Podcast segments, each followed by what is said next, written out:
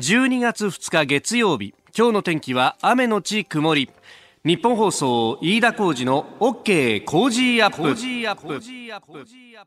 おはようございます。ニッポン放送アナウンサーの飯田浩司ですおはようございます。ニッポン放送アナウンサーの新行市佳です。ニッポン放送飯田浩司の OK Cozy up。この後8時まで生放送です、えー週末はまあそこそこおいいお天気だったかなという感じ。ね。私あの土曜日はですね、えー代々木第一体育館に出かけてまいりました。はい、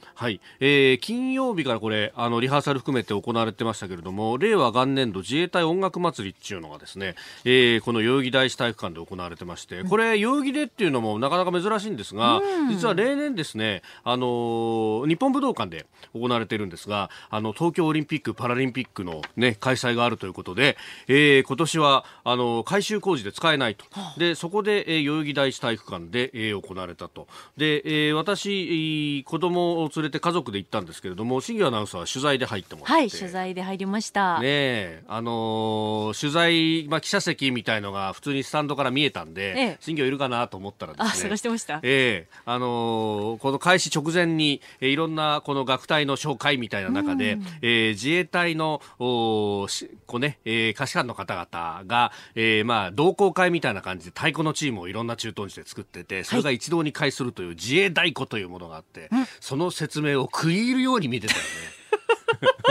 そうなんですよね。えへーとかって見ている中で自衛隊鼓で、あ、来た来た来た来た来たと思って、自衛隊鼓だと思って、こう、じーって見てたらですね、ええなんか携帯がピロリンってなったので何度と見たらですね、飯田さんからそんなにじっくりと見るんじゃないっていうツッコミのラインが届くっていう。で飯田さんどこだろうって探したら、ちょうど私が座っている記者席の真向かいの客席にいたんですよね。そうそうそうそうそうそう。子供と一緒に、ねええ興奮してましたよ、やっぱり。それこそ自衛太鼓なんか真似したりなんかして、あ、ね。やっぱりそうですか。ええなんか本当に音圧がすごいですよね。ビリビリするんですよね、洋服がね。洋服がビリビリするぐらいね。本当ね。ええで、まあ、いろんな曲をやってました。あの、セットリストが手元にあるんですけれども、まあ、あの結構ね、えー流行りの曲というか、何ですか、はい。これ僕はよくわかんないんだけど、打ち上げ花火、愛にできることはまだあるかい、はい。このあたりっていうのは？このあたりは、あの、打ち上げ花火は映画ですよね。はいはいはい。作品で、愛にできることはまだあるかいは今年公開された天気の子の曲ですよね。これをさ、しかも全出演音楽隊がやるっていうことで、これ日本の自衛隊のだけじゃなくって、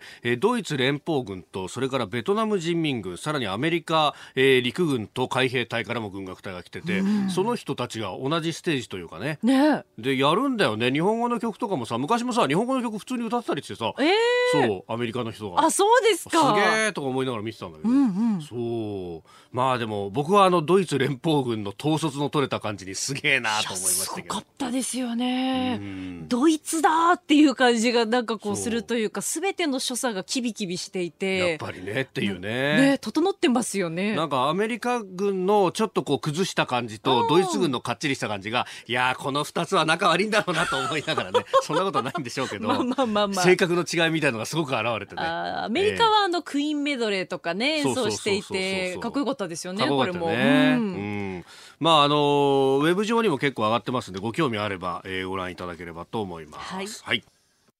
さあ最新ニュースをピックアップいたします。スタジオ長官各紙入ってきましたが、まあ、週明け、えーということで今日はあバラバラという感じ。特集の記事も多いですね、えー朝日新聞はドローンの登録義務化へというのを一面トップに掲げています。機体に番号をつけて事故にも対処しやすくなると、まあ、これ当然テロ対策などそういったことも含めて、まあ、管理の対象にしていくんだという話、えーそれから読売新聞は児童福祉士の増員が難航していると、まあ、これ相次ぐ、まあ、虐待、ね、児童虐待の事件などがあって、まあ、その緊急対策として、えー1000人規模の児童福祉の増員を、まあ、自治体に対して求めたけれども増員5割ほどにとどまっているということです。まあ、もちろんその専門知識だとかを有する人材が足らないということもあると、えーいうことですね。まあ、これ結局こういった福祉の面というのははあの実際に現場で仕事をするというのは基礎自治体、まあ、あの市町村、市区町村であったりが、えー、表に出るということもあるんで、まあ、国としては予算を積みましたりとか指針を出すということはできても最終的なところは、まあ、自治体任せになってしまうのでこういう実態が出てくると、まあ、こういったことをこう細かく見ていかないと本当にじゃああの対策になったのかどうなのかっていうのは、えー、後々の検証が必要だというニュースであります。えー、それから、あの国際面では出ています今、新業アナウンサーもニュースで読んでくれましたけれども香港、えー、先週末に区議会選挙区議会議員の選挙が行われて、まあ、その後の週末を迎えたということであります。まあ、あのこのね、えー、区議会選挙がありそして先週には、えー、アメリカのトランプ大統領が、えー、香港人権民主主義法案、えー、これに署名をして、えー、法が成立したということもあるんで、まあ、それへの感謝の集いなども行われたと、まあ、基本的には、まあ、昼あたりはずっと平穏なデモだったりとか集会が続いていたんですけれどもその後、一部が警察と、まあ、衝突をしたと。でそれに対して催涙弾が発射されたということが出てきております、まあ、日本の報じ方だとなんか数万人が市街地をデモ行進してそのまま警察とぶつかったみたいな話のような書かれ方もしてますけれども、まあ、数万人規模でぶつかったわけではないだろうと、まあ、今回、催涙弾は2、3発が発射されたというような報道がありますので、まあ、それ以上の大きな衝突にはなっていないのではないかと。ということです。でその香港に絡んでですね毎日新聞がこれ社会面でインタビューをしてるんですけれどもあの香港理工大にの中に入って、えー、香港警察から拘束されたという東京の大生、えー、の井田光さん、えー、この方に毎日はインタビューをしていてでそれを社会面で結構大きく報じております。ああなるほどなと思ったのはあの取り調べの時に香港警察から促されて観光目的で入ったんだとえいうふうに、まあ、ある意味言わされていたと、まあ、これが取材であるとかあるいは、えー、政治的な目的ということになると、えー、国際問題になってしまって香港警察としてはこれ、えー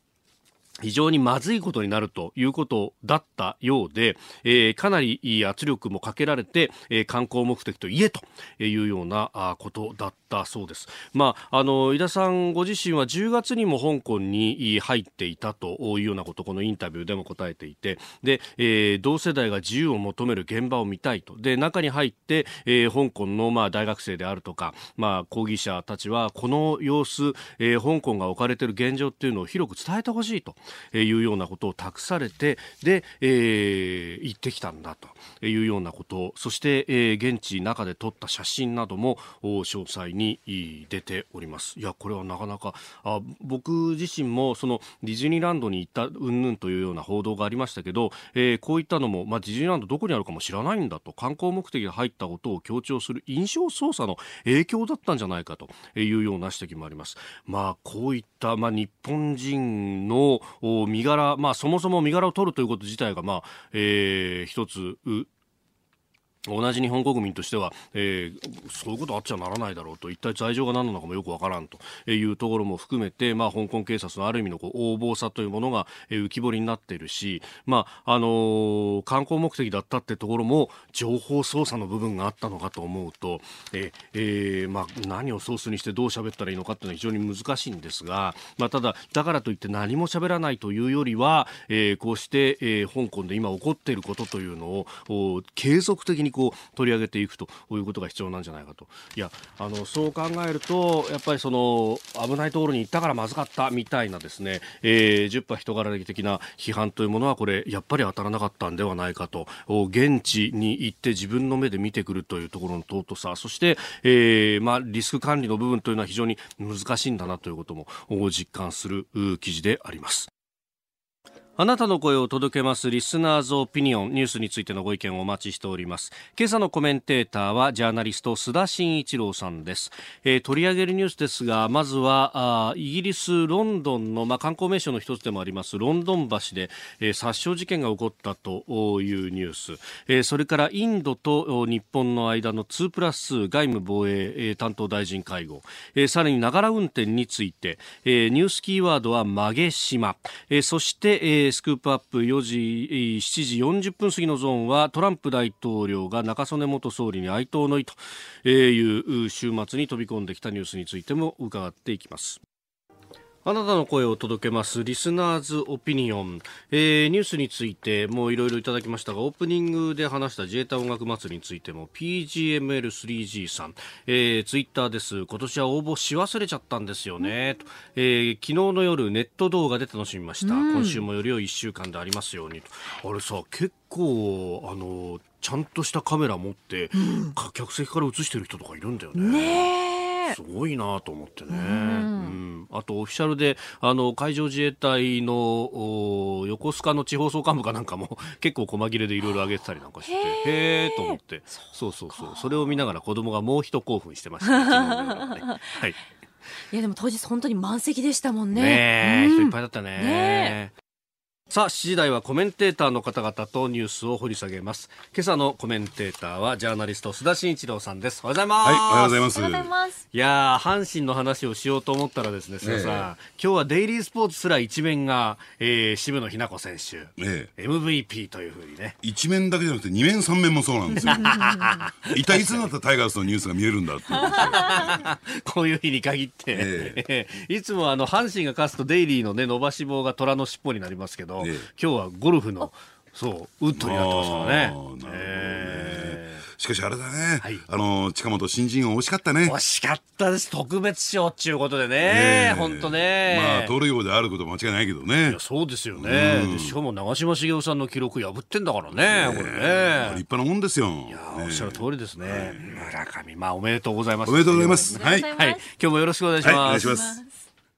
道徳ってなんだろう？思いやりって？その答えは道徳を考える月刊誌ニューモラルに。今や日本人の道徳力は世界からも大きな関心を持たれています。さああなたも道徳を学びませんか？お問い合わせいただいた方に月刊ニューモラルさらに小冊子「心に残る話ベストセレクション」をもれなく一冊差し上げています。詳しくは日本放送飯田浩司の OK コージーアップホームページのバナーをクリック。道徳で人と社会を幸せに。公益財団法人モラロジー研究所。12月2日月曜日時刻は朝7時を過ぎました。改めましておはようございます。日本放送アナウンサーの飯田浩二です。おはようございます。日本放送アナウンサーの新業一華です。あなたと一緒にニュースを考える飯田浩二の OK 工事アップ。7時台はコメンテーターの方々とニュースを掘り下げてまいります。今朝のコメンテータージャーナリスト須田慎一郎さんです。おはようございます。おはようございます。須田さんには番組エンディングまでお付き合いいただきます。では最初のニュースこちらです。ロンドン橋で殺傷事件。アルカイダに影響を受けた犯人射殺イギリスのロンドン中心部テムズ川に架かるロンドン橋で刃物で2人を殺害した後武装警察に射殺された容疑者についてロンドン警視庁はウスマン・カーン容疑者28歳と名前を公表しました。アルカイダに影響を受けていたカーン容疑者はロンドン証券取引所の爆破計画に関与した罪で2012年に有罪となった後去年の年末に仮釈放され電子タグの常時着用を条件に保護観察中でした。えー、これ、そう、あの仮釈中であったということであります。でまあ、あの懲役刑としては10年以上だったんですけれども、まあ、刑期の半分を前にして仮釈になっていたというあたりも、えー、現地では議論の対象となっているようです、ええ、あのですからそういった点でいうとやっぱりヨーロッパというとね、まあ、アメリカもそうなんでしょうけども、はい、人権とね、はい、えー、こういったテロ対策といったらいいんですかね、えー、えー、国民の安全というね、えー、その両天秤というのが、な、そのバランスをどう取っていったらいいのかっていうところに苦しんでるんだろうなと、はい、で加えてこのロンドン橋というところは、ええ、もちろんあの経済の中心地であると同時に、やっぱり観光地ですからね、はい、えー、それで悪意を持って、えー、こういったテロ行為に走ってなると、えー、やっぱりその、ね、犯人を取り押さえるというね、うん、ある意味でこう日本的な、はい、えー、発想からするとですね、被害がどんどんどんどん拡大していく。で、加えてやっぱり、えー、どうでしょうね、あの、イギリスの、えー、EU からの離脱含めてね、はい、やっぱりこのテロ、ね、えー、的な人たちがですね、うん、えー、国境を越えて、はい、えー、どんどんヨーーロッパ国内を移動するというのが、えー、まあフリーパスになっている状況、うん、となると、国内対策だけではもう間に合わなくなってくると、はい、いう状況になってきてるんだろうと思いますよね。うん、だこういったイギリスの対応、まあ、今回ね、えー、結構批判強いんですよ。もうテロ犯人に対しては、はい、えー、まあ、えー、殺すということをね、えー、えー、まあ前提に、えー、対応を望んでるというところに対しては批判も強いんだけれども、じゃああの、そういった点で言うと、じゃあテロの抑止っていう点でどうするんですか？と、あるいはテロを防止するという点でどうするんですか？と、はい、いう答えに対してね、ええ。ー、明確なものが見つかってないっていうのも事実だと思いますけどね。まあ、本当あの、大元の元のその仮着法のことを考えても、基本的には、あの構成をしてきたから仮着法っていうのが、まあ、人権の流れなわけですよね。えーえー、ところがじゃあその信仰心であるとか、えー、そういったものでもあの確固たる気持ちの中でもう一回テロをやるということになると、うん、そういうスキームが果たして有効なのかも含めてこれ議論になってるようですね。そうですね。あのですからそこ先ほど申し上げたそこのバランスをどう取るのか。えー、でもねその全くちょっと違った話をするんですけれども、はい、あのロンドン警視庁スコットランドヤードというとですね、うんうん、基本的にはその拳銃は携行しない、えー、警棒でもって、えー、対峙すると、いうのをプライドったりのかな、はい、そのスコットランドヤードのですね、えー、えー、まあスタンスとして明確に示してきた、うん、でやっぱりそれはこの市民の中の警察ということを意識してきた。つまり拳銃持ってるとこを威嚇するみたいなね、はい、そうするとやはりどうでしょうね。市民の側からの支持が得られない。でそんなことにも構ってられない、要するにイギリスのこの伝統と言ったらいいのかな。ロンドンの伝統をですね、はい、全く逆に動くようなこういった対応を取らざるを得ない、今状況に追い込まれてるっていうことをねやっぱり認識しなきゃいけないなと思いますけどね。これもともとこの容疑者も、まあ、あの爆破計画に関与した罪でっていうことになってるじゃないですか、ええ、そうすると事前に情報があって拘束をしてっていうところでは有効に機能していたんだけれどもその、まあ、最後の最後の部分っていうのがね、まあ、あの司法の手続き上の問題なんでしょうけども、えうん、でその一方で、えー、国内のね、はい、えー、まああのまあ、情報機関である、ええー、MI5 ですか、はい、えー、イギリス情報局保安部というね、うん、まあ言ってみればスパイ組織なんだけれども、はい、えー、まあ、ここは常時監視状態に置いていたと。えーで、私ね、まあそれはね、あのー、まあやるべきことなんだろうと思うんだけども、はい、その時のコストね、つまりテロ対策費という点では膨大なこれ、えー、先進国はコスト負担を強いられてるんだろうなと。で、ねはい、さらにそれをね、またあの犯人の身柄を確保して、えー、刑務所に送り込む。で、そうするとまたここで、えー、まあ人権を意識して、えー、出されてくる。はい、そのいたちごっこという点で言うと、じゃあそのコスト負担、国民のコスト負担っていうのをどう考えるべきなのかというところもあるんだろうなと思いますけどね。えああそういったところ、まあ、これ完全にその、ね、一言ではなくて、えー、日本だってじゃあどうするっていうことにはねこれから先移民がってことになるとそういうことも考えなきゃいけない、もちろんそうですね。でやはりあの外国人労働者、はい、あるいはインバウンド外国人観光客がこれえー、これだけやってきて、うん、えー、ボーダーレス化グローバル化が進んでいってる中でね、うん、えー、いつ何時そういった人たちが入ってこないとも限らない、はい、おそらく入ってくるでしょう。日本というのは、えー、えー、その治安対策というのは非常に脆弱ですからね、うん、えー、テロをやろうと思ったらやり放題みたいな、えー、ところがありますからだからに決して一言ではないなと思いますね。えー、まずはロンドンで、えー、起きたあ殺傷事件についてでした。おはようニュースネットワーク。おはようございます。日本放送アナウンサーの飯田浩二です。今朝のコメンテーターはジャーナリストの須田慎一郎さん。取り上げるニュースはこちらです。日本とインド2プラス2安保協力で一致。インド訪問中の茂木外務大臣と河野防衛大臣はおととい初の2プラス2日印外務防衛閣僚協議に臨み航空自衛隊とインド空軍の戦闘機訓練を日本で開催する方針で一致しました。会談後こうした内容を盛り込んだ共同声明を発表しております。中国の海洋進出を睨んだ動きと、えー、共同声明では自由で開かれ包摂的で法の支配に基づいたインド太平洋ビジョンを共有するというふうに明記をしております。ええあのやっぱりね、今読んでいただいたところのね、はい。インド太平洋というこのカテゴリーが非常にこう重要なんですよ。で、まあ、この背景に何があるのかっていうと、えー一つにはですね、やっぱり米軍の再編というのがあって、もうアメリカはですね、えー経済的にも、そういう能力的にもですね、もう世界の警察官であり続けることはこれ不可能であるし、はい。で、あのまあ、G1 の世界からですね、ええ。やっぱりあの中国含めた、えー G2 の世界に移行しつつある中で、はい。じゃあその中国対中国戦略をどうするのかという中での、えーまあ、米軍の再編。で、そうなってくるとね、はいやっぱり北太平洋地域については、ええー日米韓のね、えーこの三国同盟で、あの、た対応しましょうと。はいそしてインド洋については、えー日印アメリカというね、はいえーこの3局でやりましょうと。そして南太平洋については、えーそこにに日本、アメリカ、オーストラリアというね、えー構図でやるという中で進めてる。ですから、えーそのワンパッケージですからね。はいえーまあそういった点で言うと、まあ当然こういう方向に向かっていくんだろう。安保協力で一致という方向に、えー向かっていくんだろうなと思いますね。ただね、ちょっと心配なのは、はいえーこの3つのね、えーかあのグループというのは、ええそれぞれがまた有機的に結びついているという状況にあるんですよ。ただ、ここへ来てね、はいあのやっぱり経済的に中国依存度を高めてきた、えー韓国がですね、はいえーその体制にものすごく重荷になってきてると。だから、えーそういったことを含めて重荷というのがこれキーワードなんだけども、はい。えーまあ、あの、そういったことを踏まえた上での、ええ。ー、ジーソミア破棄というね、えーところにつながっていってるんだという意識を持つべきだろうなと。ですから、えー今回ね、えー、ジーソミアにとどまることはね、当面とどまることは、えー決定したけれども、はい。ただ、ベースのところとしてはですね、ええ。やっぱり中国にちょっと顔が向いていて、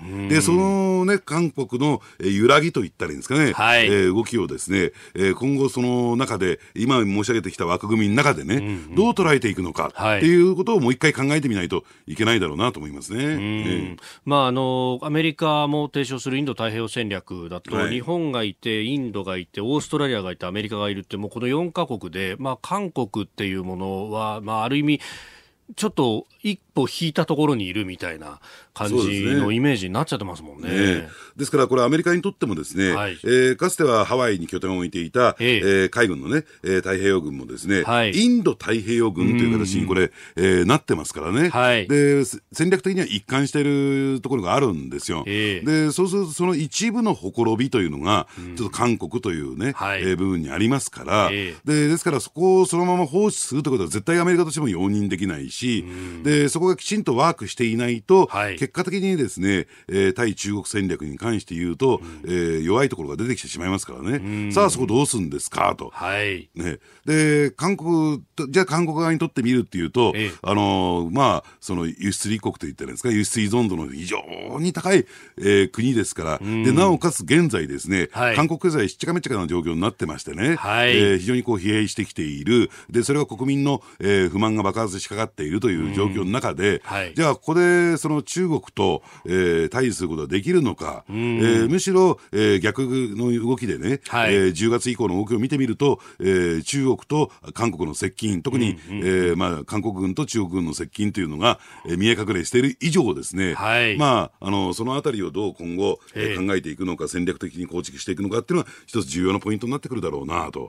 だから、インドとの関係はいいと。はい。ね、で、オーストラリアとの関係も万全であり、えーオーストラリアの国内世論もですね、やっぱり中国ね、えーこれ危険だねとはいいうところに今傾きつつある。ね、一つ韓国だけがちょっと例外なんですよ。これどうするのかっていうのは一つ大きな課題だと思いますけどね。あの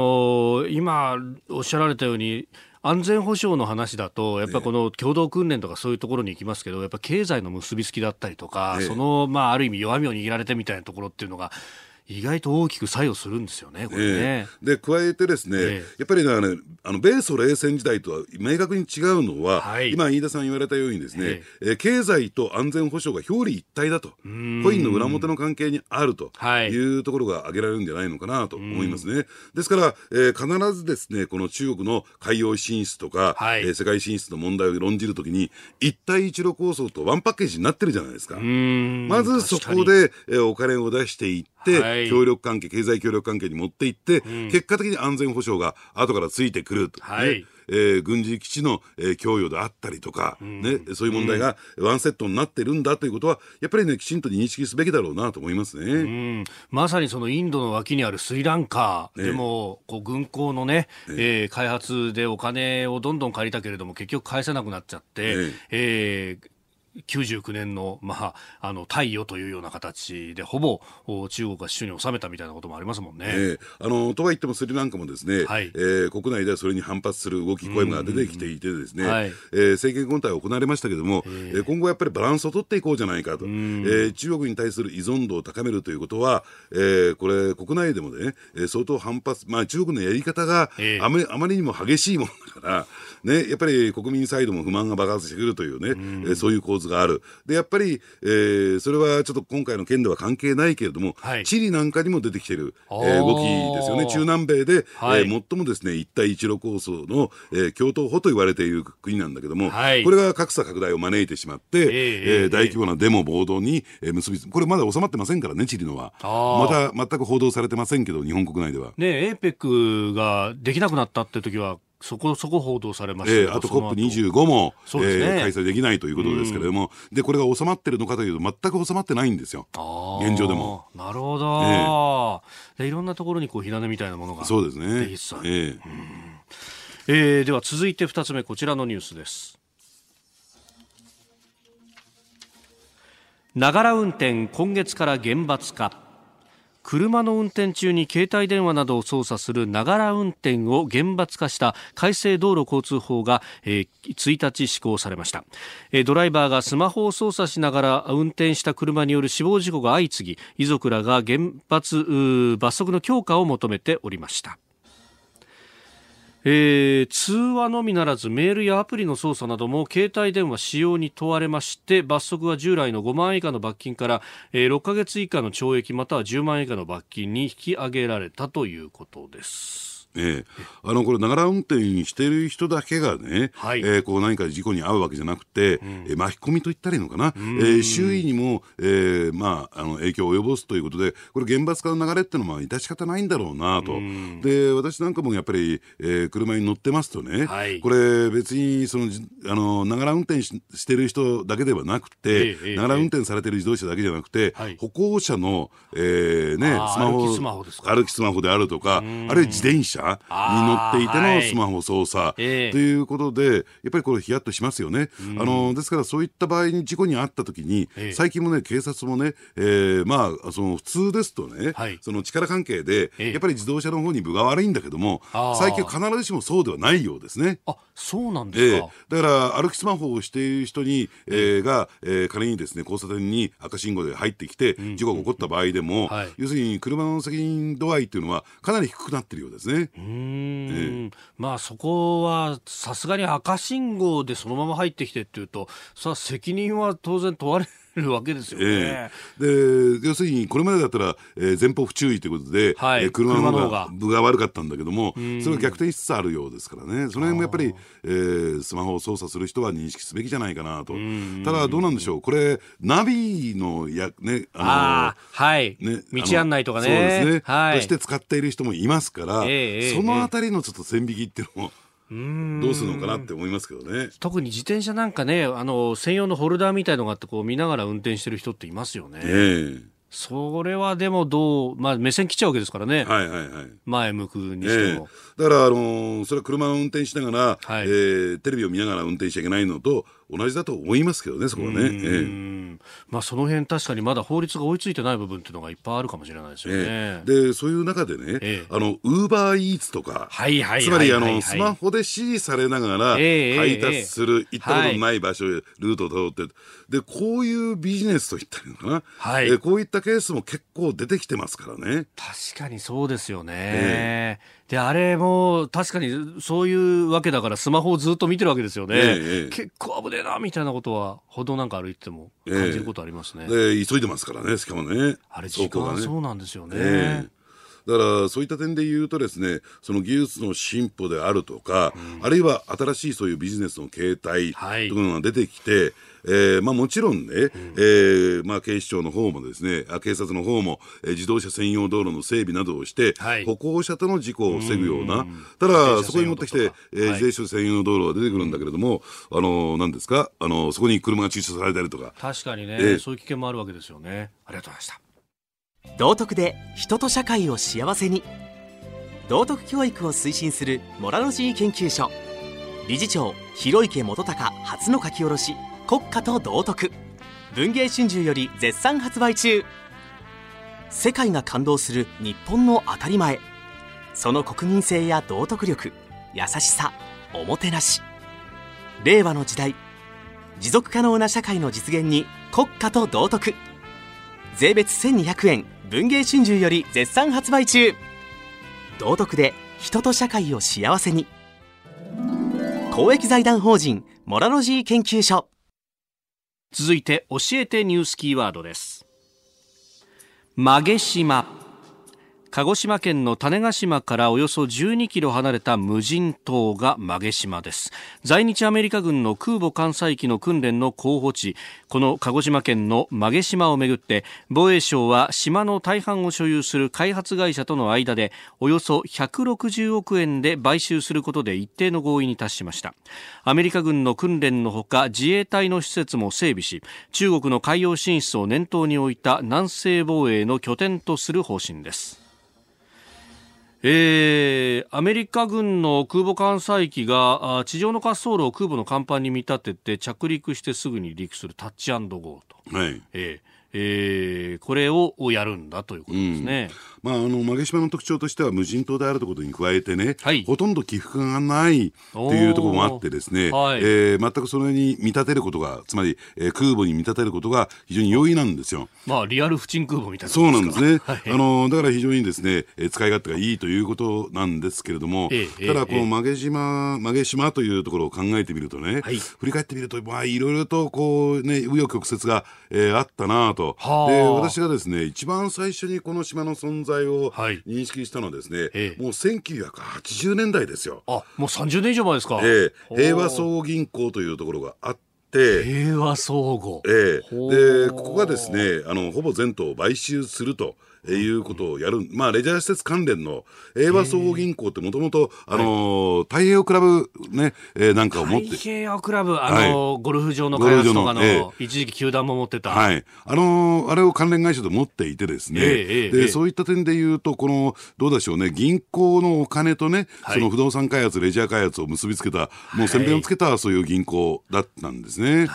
で、ただこれは後にですね、はい。えー不良債権を多額に変えて、ん。結果的にですね、あのー何ですか、その、えー住友銀行に、はい。えー買収、吸収合併されると、ええ。えーこれが昭和61年だったかな、えーという状況になっていくんですけれども、はい。ただ、その後にですね、じゃあその曲げ島をどうするのかって言った時に、はい。えーまあ言ってみればその不良債権処理あるいは資金回収しなきゃならないから、はい。えーこれを自衛隊に売ろうと。レーダー基地のして必要になっている自衛隊に売ろうということで、はいそのまあ、だから自衛隊が欲しい欲しいって言ったわけじゃないんですよ。だからこれを売ったら、えー相当な金になるんじゃないか、金額になるんじゃないかということで、えー結果的にですね、えー平和総合銀行からお金が動いて、はいえー政界工作が行われたと。はあ、ええ。そんなことがあったんです数十億円の金が動いたとも言われていてですね、ええーこれがその曲げ島疑惑なんて、えー当時国会でも、えー取り出されたんですね。はい。で結果的に、えーそこから紆余曲折を経て、ええ。えー今日持っている、えー会社の方に移っていくんだけども、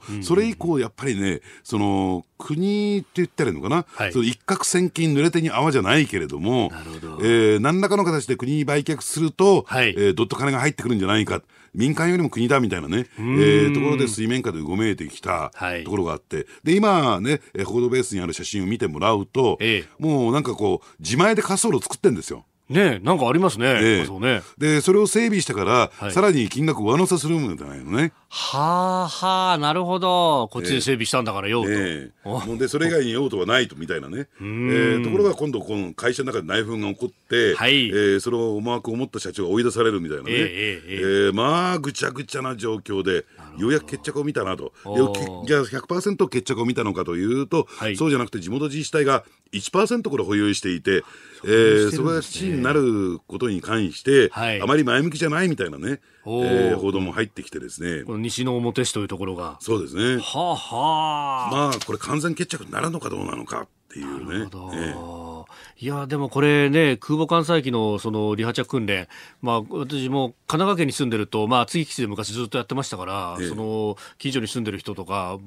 のところに行ったりなんかするとものすごい音がするとええ。いうのはこうどっかに移してくれっていうのはずっと昔から言ってたことですもんね、ええ。でようやく岩国に移ってと。えーだからそういはった点で言うと、無人島というのはええ。大きな大きなアドバンテージ持ってるんですよ。ね、ただどうでしょうね、訓練する側としたらね、はい。えー何もないところですよ、これ。確かにね。訓練終わったらどこ飲みに行くよ的な話にと。ああ。だからそういった点でも一時期、ええ。ー普天間施設の移設問題の候補地にも上がった時があるんだけれどね。その時もそれがねネックと言ったらいいのかな。リクリエーションの部分、えうーん。じゃあこの先まだまだちょっと2点3点あるかもしれないですかね。ー、そうですね。えーえー今日のキーワード曲げ島でしたえーメールやツイッターながら運転についてっていうのをはい。いろいろいただきますね、IDC18 番和田さん、えーツイッターです。前にいる人の歩みがあーやけに遅いなと思うと大抵歩きスマホをやっているし、えー自転車運転しながらスマホやってる人も少なからず見るし、えー機器の便利さに人間の心の律し方が追いついてないように思えます。神なき知恵は知恵ある悪魔を生む以下の怠惰な悪行に思えるんですよねとおいただきました。まああの自分の都合だけで使ってるというのがね、やっぱり良くないなと思いますけどね。えあーー私もあのあなんか歩きスマホってそういえばやっちゃってるなと、えーえー直前まで来ても上司の存在に気づかずみたいなことは よくあるんで本当気をつけなきゃいけないですねこれは。上司って誰？まあまあそれは。いろんな上司がいますから。続いてここだけニューススクープアップです。この時間最後のニュースをスクープアップトランプ大統領中曽根元総理に哀悼の意。アメリカのトランプ大統領は中曽根康弘元総理大臣が金曜朝に亡くなったことを受けアメリカ国民を代表し日本国民に対し最も深い哀悼の意を示すと声明で発表しました。日米のグローバルなパートナーシップの礎を築いたとし中曽根氏の功績を称えております。えー声明では中曽根氏とロンヤス関係信頼関係を築いた故レーガン元大統領の言葉を引用し友人かつ賢明な同志で太平洋地域におけるアメリカの最も重要なパートナーで同盟国のリーダーだったとしております。さあ中曽根さんには須田さん会ったことがあるんえですね、えあのー何度もありますし、最後はですね、はい。あの軽井沢の別荘にお伺いしてインタビューをするというね、ええまあというのが最後だったかな、今からもう20年近く前ですけどね。そうですか。はい、ええ。あのーやっぱりこの戦後の政治史をですね、はい。こう紐解いていくと、あのーやっぱりそれまでのその総理大臣像といってるのかな、まあそれは政治家像と言ってもいいんだけれども、はい。それとは全全く異質の人でしたね。えーどういうことかっていうと、やっぱり日本の政治家っていうと、えー足して2で割るみたいなね、はい。えー手法を取るじゃないですか。で、そうではなくて、こうと決めたら、はい。えーまあ、足して2で割るどころか、えー強いリーダーシップを発揮して、当初の目的のところに一目散に進んでいくと、はい。えー一直線に進んでいくと。いうのが、やっぱり長曽根さんっていうところだったんだろうと思います。で、そういった点で言うとですね、やっぱり大統領型の総理大臣ということでは、まあ、あの、最近ね、えー小泉さんであるとか、えーあるいは安倍さんであるとか、はい。えーそういった手法を取る人がこう増えてはきているんだけども、そのパイオニアと言ったらいいのかな、第一号だったんでは私はないかなと。で、やっぱり中曽根さんっていうと一番よく覚えてるエピソードというのが、はい。えー初当選した時に、ええ。ノートを用意しましてね、自分が総理大臣になったら何をやるのかはい。というね、えー目標を設定して、えーその時からですね、えーいろいろとこう考え、研究し、えーまあ、組み立ててきたというところがあある。ですから、そういった点で言うとですね、はい、あのやっぱりどうですかね、総理になって、じゃあ何したらいいの？みたいなね、え人が多い中で、はい、明確な目的意識を持ってね、総理になられた、え人、えー、そういった点で言うと、あのまあ、その論安関係ばっかり、えー、持ち上がってくるんだけども、はい、私はね、参考者と言ったらいいのかな。参考者。えー、えー、国鉄であるとか、はい、えー、日本タバコなどをですね、民営化した。うん、えー、このレールを引いたという点でいうと、はい、やっぱりあの戦後ですね、えー、日本が、えー、復興を遂げていく中でね、やっぱりその、えー、経済生産方式じゃないけども、はい、えー、限られた資源は、うん、えー、まあ、あの集中的に使うと。いうやり方を取ってきた。だから、あの、ある種、こう、どうですかね、西側の国ではあるんだけども、うん、社会主義的な、えーはい、スタイルで戦後復興を遂げてきた側面が強いんですよ。はい、それをやっぱり一旦リセットしようということで、民営化というね、はい、えー、一つのキーワードを、えー、打ち出した。ですから、えー、そういった観光路といあ言ってみれば、そういった、その国だとか、はい、えー、まあ、校舎というとね、観光路に代表されるに、労働組合めちゃくちゃ強くて、はい、で、これがですね、やっぱり日本の成長を、えー、阻害するブレーキになってきたっていう部分もありますからね、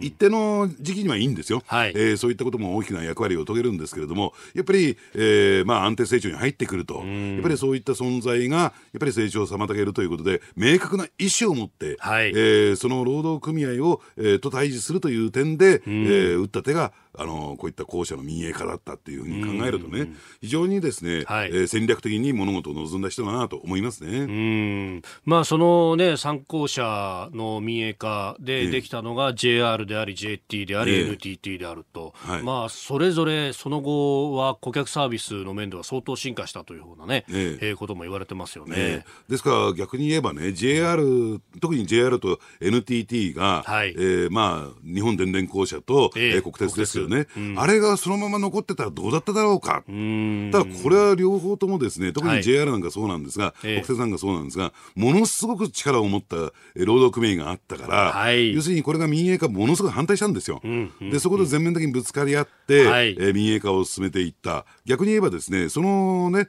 え